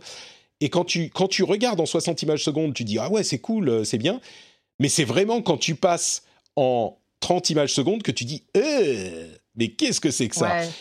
Là, j'ai l'impression que c'est un peu pareil avec le ray tracing. Quand tu l'as, c'est super cool. Enfin, quand tu as la version Series X, c'est super cool. Quand tu reviens sur la version One X, en fait, si tu as juste regardé la version ancienne gen, tu te dis Ah ouais, c'est cool, c'est pas mal quand même, c'est beau. Et c'est quand tu es passé à la version supérieure et que tu reviens en arrière que tu dis euh, Ouh, c'est de la, c'est de la old gen, ça, quand même. Moi, je n'ai pas vu la vidéo, donc je peux pas, je peux pas attester. ouais. C'est, écoute, je la passe en ce moment sur le sur le stream. Bon, de toute façon, le, elle est facile à trouver, hein. Mais je sais pas, c'est un peu cette cette impression que ça me fait. Là, on voit la version One X, le personnage de Kenny Reeves, par exemple, bah, il ressemble à un personnage de, eh, il faut dire old gen maintenant. Hein. Ça y est, la PlayStation 5 est sortie aussi. Donc, euh, il ressemble. Il me, me choquerait même pas sur PS3. Tu vois, une fin de vie de PS3, mmh. euh, graphiquement, oui, ouais, il, il, serait passé aussi. Hein. Il aurait été chouette. C'est le problème de ces jeux, euh, et c'est peut-être le souvenir qu'on a de la PS3. Hein. Peut-être que si on voyait vraiment un jeu PS3, ça serait.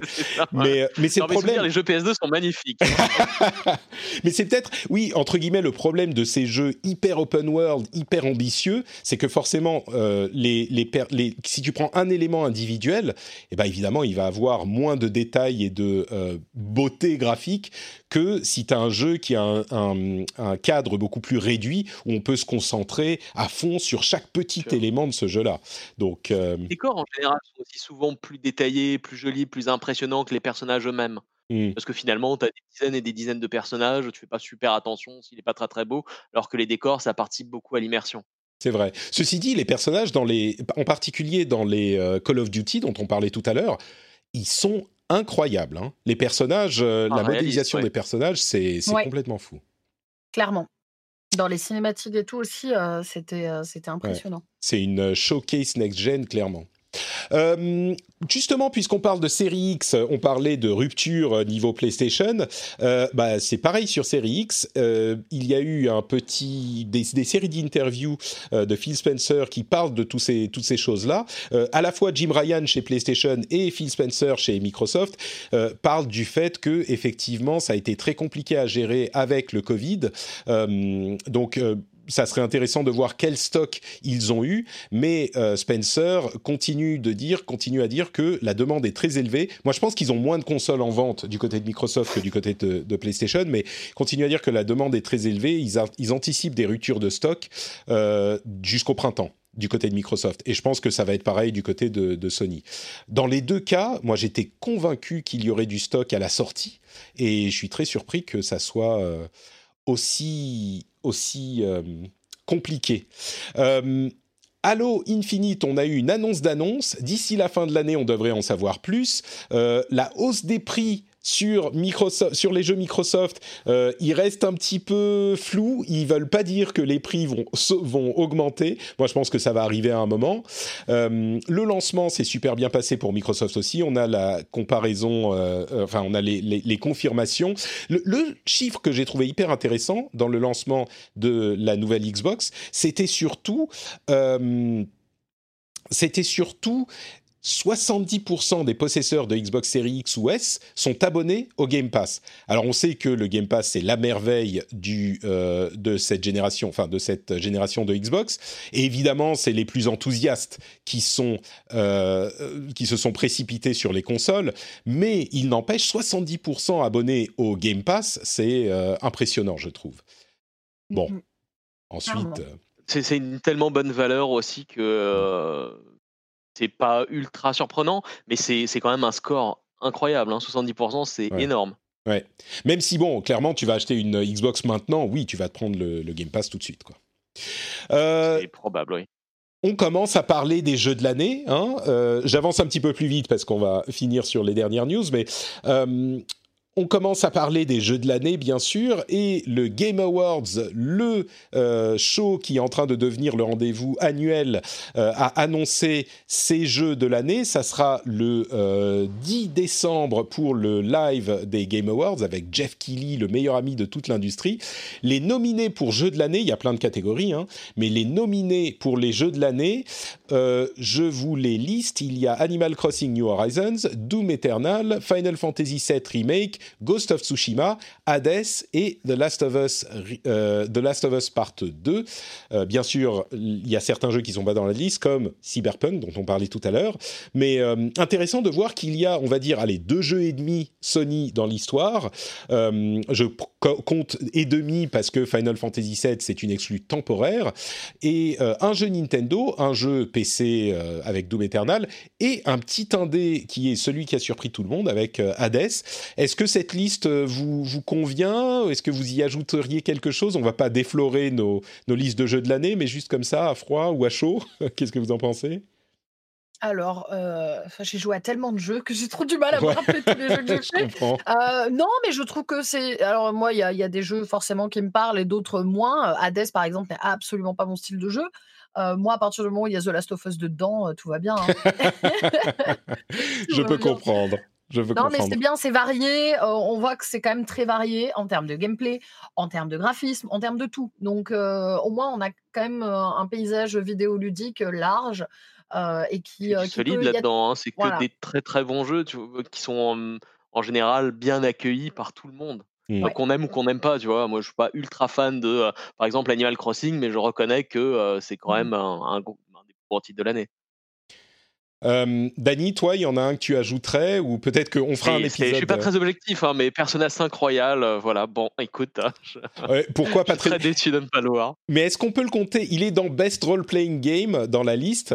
Euh, est-ce qu'on peut le compter? C'est un jeu qui est sorti sous version Persona 5 tout court. C'est une mise à jour de Persona 5. Est-ce qu'on peut vraiment le compter? Il, est, je pense qu'il est, il, améliore beaucoup, beaucoup le jeu d'origine. Hmm. Donc oui, bon, c'est sûr que si tu compares à l'autre RPG dans la, dans la liste par rapport à FF7, FF7 Remake, il est moins mmh. différent du matériel d'origine, mais du jeu d'origine, mais ouais. non, bon, écoute. Bon, après, c'est toujours subjectif, hein, on, on en fait ce qu'on veut. Voilà. Un truc qui est intéressant sur ces dernières années, c'est qu'il y a la catégorie euh, meilleur jeu continu, meilleur jeu service, on va dire, parce que c'est vrai qu'il y a des jeux euh, de ce type-là dont on ne savait pas où les placer parce qu'ils sont là tous les ans et là ils sont dans leur catégorie, c'est pas mal. Moi, je dirais qu'effectivement la liste est intéressante. Je j'imagine que ça va être très très chaud entre Hades et The Last of Us Part 2, ce qui est quand même dans le principe même complètement fou parce que se dire que euh, Hades, qui est un petit. Alors, Super Giant, ils ont de l'expérience, mais un petit jeu indé qui vient euh, concurrencer The Last of Us, qui est la méga grosse super production de Sony de cette fin de génération, qui est là pour tout casser, euh, je me demande s'il va pas y avoir euh, des, beaucoup de gens qui vont avoir du mal à choisir, bon, entre tous les jeux bien sûr, mais en particulier entre ces deux-là. Je sens ça, à ton avis, ce sera les finalistes? Bah, Je pense pas qu'on aura les, chiffres, tu vois, des, de qui est premier, deuxième, troisième, mais en gros, je serais pas surpris que Hades euh, soit le jeu de l'année, même pour une année où il y a toute cette concurrence incroyable. Je sais pas. C'est possible. Ouais. moi, je pense, moi, je miserais plutôt entre FF7 et Hades. FF7 oh, Last, of Us, Last of Us quand même. Eh, écoute, ah Trinity, Priscilla, j'étais, j'étais un peu, non non, mais j'étais un petit peu euh, offusqué de certaines choses que tu disais par rapport au fait que tu vois, tu as eu la PS5 avant, avant moi, tout ça, ça m'avait un petit peu, enfin avant tout le monde, je veux dire, euh, ça m'avait un peu frustré. Mais là, on se réconcilie. Là, quand même, euh, j'avoue que ah The Last of Us, est... bon, on en parlera dans notre épisode jeu de l'année. Exactement. Euh, allez, quoi d'autre Rapidement, Apple a fait un coup de, Trafalgar à Epic Games en annonçant qu'ils allaient baisser la commission qu'ils prennent sur les jeux et toutes les applications sur l'App Store à non plus 30%, mais à 15%. Mais attention, pas pour tout le monde, uniquement pour les développeurs qui font moins d'un million d'euros ou de dollars par an dans l'App Store. Ce qui veut dire que l'argument de Epic, vous vous souvenez de cette histoire, hein, Epic qui a retiré son euh, Fortnite de l'App Store parce qu'il voulait faire baisser la euh, commission de 30% qu'ils estimaient trop élevée, et eh ben Epic qui disait ah oh, mais c'est pour tous les développeurs et les petits développeurs c'est un, une arnaque, c'est un racket machin, et eh ben ils ont plus cet argument parce que les petits développeurs ils payent que 15%. Et forcément, euh, Epic et les autres hein, se sont insurgés en disant ah mais c'est artificiel c'est machin. Alors évidemment qu'ils vont pas être contents mais c'est marrant parce que cet argument que j'ai toujours trouvé un petit peu fallacieux un petit peu euh, comment dire facile ils ont des arguments pour dire que euh, il y a un problème avec les les commissions que prennent les App Store très certainement. Mais l'argument on le fait pour les petits développeurs j'y ai jamais cru de la part d'Epic. Euh, jamais vraiment cru. Et là, forcément, c'est politiquement très malin de la part d'Apple. J'ai trouvé ça assez euh, bien joué d'un point de vue stratégique, on va dire. Euh, quoi d'autre Quoi d'autre? Vous avez vu cette histoire de, cyberattaque sur Capcom? Qui ah s'est fait impressionnant, oui. Euh, bah en fait, Capcom a été victime d'une énorme cyberattaque euh, avec un rançongiciel, je crois, euh, ou en tout cas une, oui oui c'est bien ça un rançongiciel. Donc c'est un truc qui s'introduit dans vos systèmes informatiques, qui verrouille tout, qui vole toutes vos données et qui vous demande de l'argent pour débloquer vos données. C'est c'est oui, on, on, me dit dans la chatroom non non ils n'ont pas retiré Fortnite, ils n'ont pas respecté le règlement et de ce de ce fait ils se sont fait mettre dehors. C'est vrai c'est vrai. Je voulais pas rentrer dans les détails, mais t'as raison euh, c'est pas exactement comme ça que ça s'est passé.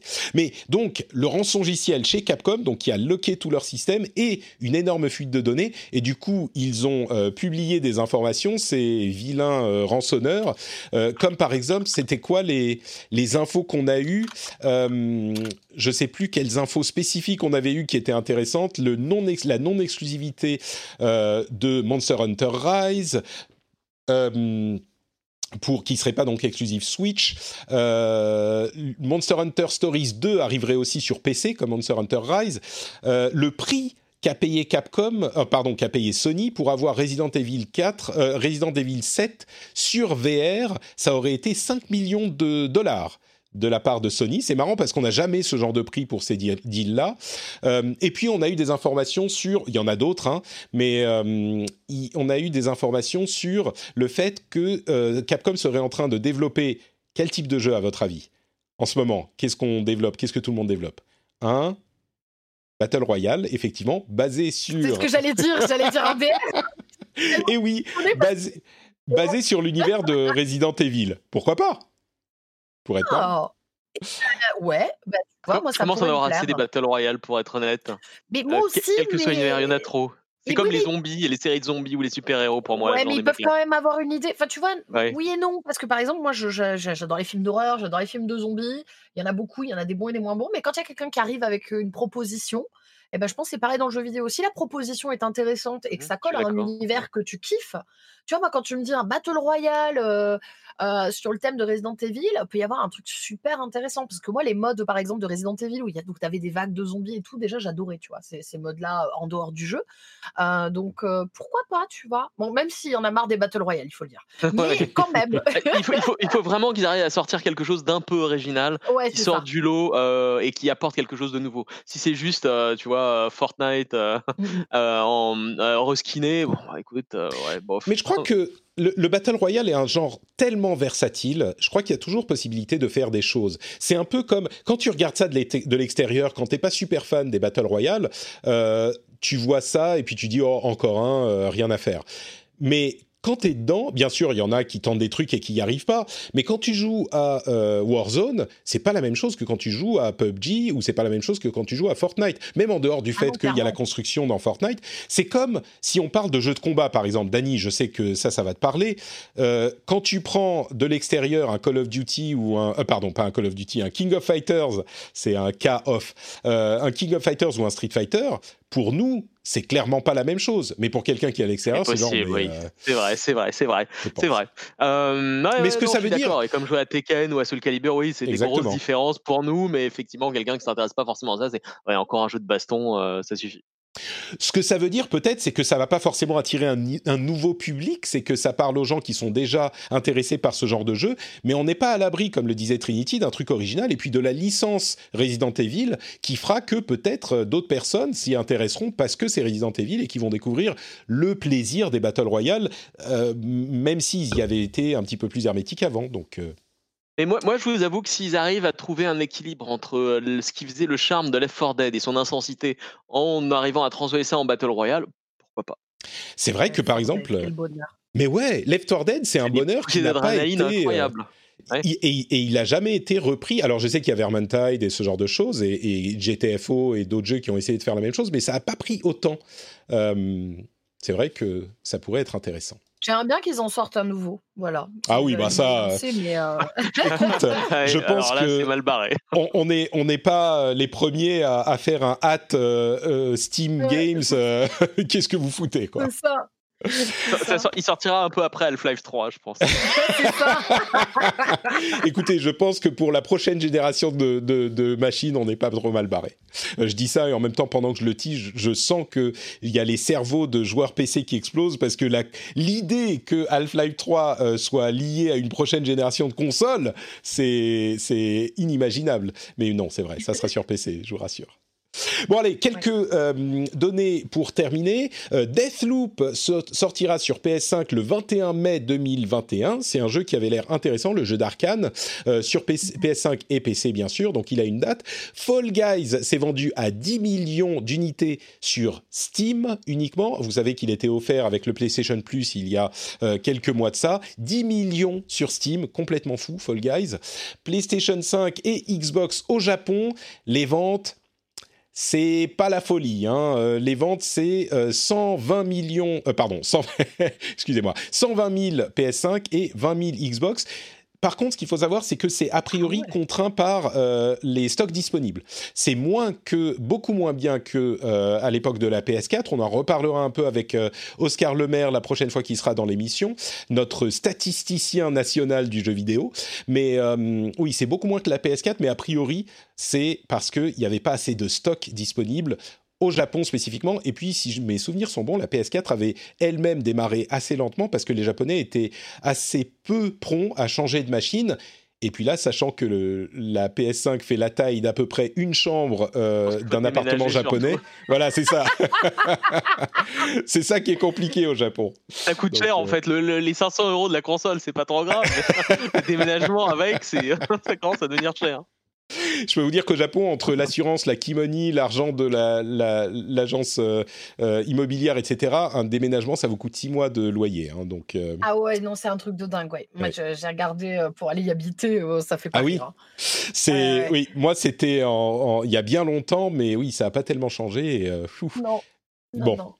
Euh, et je vous rassure pour ce dernier sujet, il y a une alerte à la bombe euh, ou une prise d'otage chez Ubisoft Montréal que vous avez peut-être vu passer la semaine dernière. Au final, il s'est trouvé que ça n'était pas le cas. On n'a pas eu les détails. On ne sait pas si c'était un, un, hoax ou un canular euh, mal inspiré ou ce genre de choses. Mais en tout cas, il n'y a pas eu effectivement de prise d'otage à Ubisoft. Donc, si vous avez vu passer ça et que vous n'avez pas eu le, le fin mot de l'histoire, tout va bien. Voilà pour cet épisode. Euh, écoutez, euh, un épisode plein de nombreux rebondissements euh, qui n'ont pas du tout été scriptés, qui étaient complètement naturels. Je vous remercie, Dani et Priscilla, d'avoir été dans l'émission. Dans on va se quitter là. Est-ce que vous pouvez nous dire quand même, avant ça, où on peut vous retrouver sur Internet Honneur aux dames, Trinity? Dis-nous tout. Et eh ben moi, euh, toujours pareil, vous pouvez me retrouver euh, sur Twitch euh, au pseudo Trinity avec un Y à la fin, tout simplement. je live quasiment tous les jours. Et puis après, il y a mes différents réseaux sur cette page. ce sera facile de me trouver. Super, et on mettra le lien vers le compte Twitter au moins sur, dans les notes de l'émission. Dani, où es-tu sur Internet? Eh ben, c'est très simple, je suis sous Twitter, euh, le handle c'est @notdany, N-O-T-D-A-N-Y. Comme toujours, facile à retrouver, puisque je suis un de tes nombreux followers. Merci beaucoup Dany d'avoir été là avec nous. Pour ma part, c'est Note Patrick un petit peu partout, hein, que ce soit Twitter, Facebook, Instagram, les réseaux sociaux ou alors euh, Twitch pour suivre cette émission en direct, ou même euh, YouTube. Vous pouvez retrouver sur YouTube des vidéos que je fais toutes les semaines à peu près. La dernière étant euh, sur la Xbox Series X en tant que joueur PlayStation, ce que j'en pense. Euh, elle a eu l'heure de plaire, donc euh, si ça vous intéresse, c'est youtube.com slash notepatrick et tous ces liens sont aussi sur notepatrick.com. C'est très simple à retrouver. Vous pouvez aussi nous rejoindre sur le Discord qui est lui aussi en lien sur notepatrick.com. Dans le Discord, on s'amuse bien, on se soutient les uns les autres, on se serre les coudes. Et puis, pour les membres du Discord au niveau 2, on va faire l'after show juste maintenant, qui sera disponible pour tous les euh, gens qui soutiennent sur euh, Patreon. Et j'en profite pour vous rappeler que patreon.com/rdvjeux, c'est le moyen de soutenir l'émission et du coup d'avoir accès aux bonus de l'émission avec cet after show où on va discuter, bah, on va voir de quoi, mais je pense que ça va être très sympa. Et puis après ça, je ferai peut-être euh, l'unboxing donc de cette PlayStation 5. on continuera sur Twitch, sachant que je, juste pour préciser, le sacrifice que j'ai fait pour vous, public, et pour vous, Dani et Priscilla. La console donc est arrivée quand on a commencé l'émission. Là, bah, il faut faire l'émission. Après, il y a l'after show, etc. Et après ça, mon fils revient de la crèche.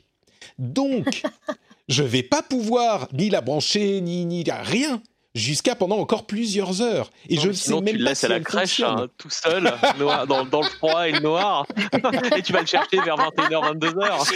Écoute, je suis content déjà que l'électricité la, est tenue parce qu'il y a un orage de folie dehors. C'était tous les éléments qui se euh, réunissaient pour essayer de faire en sorte que j'ai pas ma, ma console. Euh, il y a un orage de folie. Lui, le pauvre, il a vu euh, un truc où, qui lui a fait peur et maintenant il a peur de la pluie. C'était terrible ce matin, je l'ai sorti, je l'ai amené à la voiture il disait Oh, j'ai pas la pluie, je veux pas, papa, s'il te plaît. Je disais Écoute, euh, tu vas à la crèche, moi j'attends ma PlayStation, hein, ça suffit ces histoires. Mais, euh, mais, mais donc là, bon, malheureusement, ma cruauté n'est pas égale à la tienne, Dani, donc je vais pas le laisser quand même euh, sous la pluie alors qu'il déteste ça. Bon, je, je, je suis contraint d'être un humain, un parent bienveillant. Bon, sur ces bons mots, je vous souhaite de bonnes, euh, de, bonnes journées de plaisir si vous avez une PlayStation 5. Appréciez quand même votre console ancienne génération en vous disant que euh, vous pouvez jouer à quasiment tout ce qu'il y a sur les nouvelles euh, si vous n'avez pas réussi à avoir une ancienne. Il n'y a vraiment pas de souci à ce niveau-là. Et puis on se retrouve dans une semaine pour un nouvel épisode. Je vous fais de grosses bises à tous. Ciao ciao